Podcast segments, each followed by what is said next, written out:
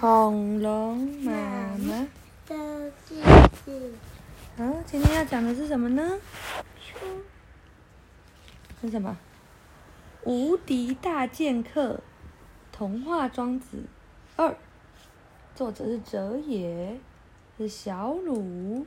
我自己读的童话书系列，小本领赚大钱，有用没用就看你怎么用哟。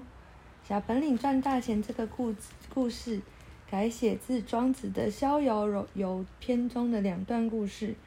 故事里的惠子名叫惠施，曾经做过梁国的宰相哦。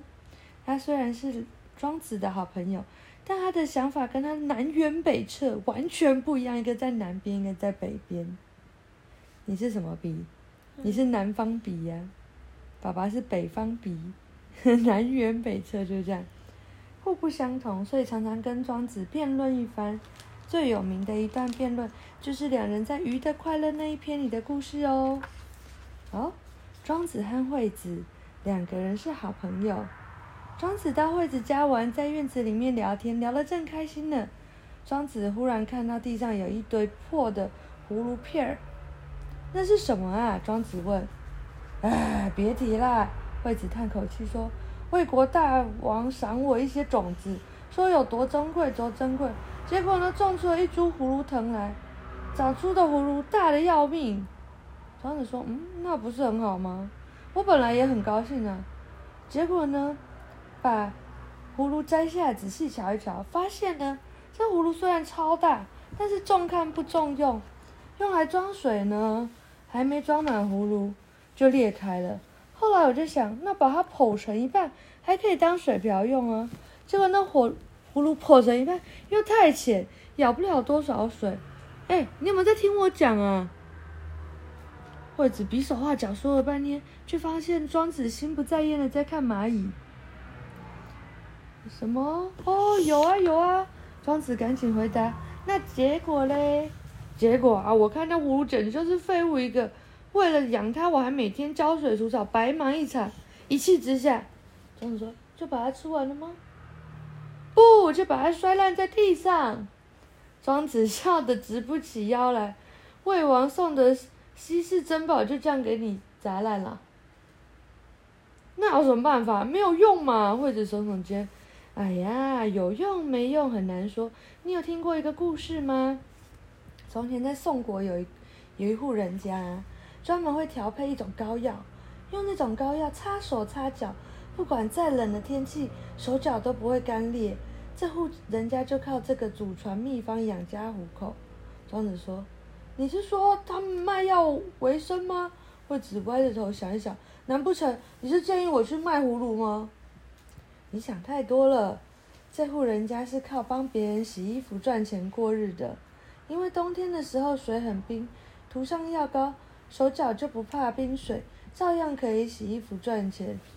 惠子打了个哈欠说：“哦，好棒哦，了不起的药膏。”庄子微笑的故意反话，看着惠惠子说：“先别看不起这个药膏哦，同样的药膏用在别的地方，用处就吓死人了。有个人听说这个药膏，千里迢迢跑过来，花了一百两金子，把这祖传秘方。”买下来，在家洗衣服人高兴的要命。他们家世世代代洗衣服也赚不了那么多钱呢。那人买走了药方，跑去献给吴国的大王。吴国却大胆出兵，出动水兵攻赶，攻打越国，在很冷很冷的冬天。在旁边。哦，就靠着这个药膏，士兵都不怕冰水，在冰冷的水河流上把手脚干裂。船桨都拿不稳的越国水兵打得落花有水，赢了胜仗。吴国一一一呃，吴王一开心，就赏给那个献药方的聪明人一大片土地。那片土地你想要值多少金子啊？惠子说：哇，几千两万吧。所以喽，有用没用就看你怎么用喽。你看你可能一个冲动就把几千万两金子摔在地上了呢。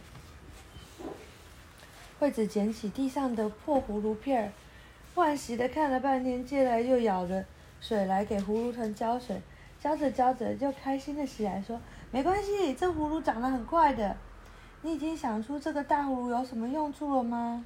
庄子问。倒是还没有，反正照你那样说，总是有用的呗。惠子蹲下来除草，说着。庄子悠哉的走出院子回家。他跟惠子说：“我倒是已经想出了一个好用途呢。等你的大葫芦长出来，再来请我来吧。”几个月后，庄子的家的院子又长出好几个大的葫芦。庄惠子兴高采烈地把庄子请过来。庄子就教会惠子怎么样用绳索把葫芦捆在身上，然后带着惠子到葫芦边，呃，到湖边去。没多久，庄子和惠子两个人就靠着大葫芦的浮力，悠游自在地漂浮在湖面上玩水、晒太阳。把这个当做浮球哎。然后呢，庄子闭着眼睛，十分享受地问：“你说这个葫芦丝比那药膏有用的多呢？”惠子努力划水，怎么说呢？因为啊，几万两银子也买不到这种快乐啊！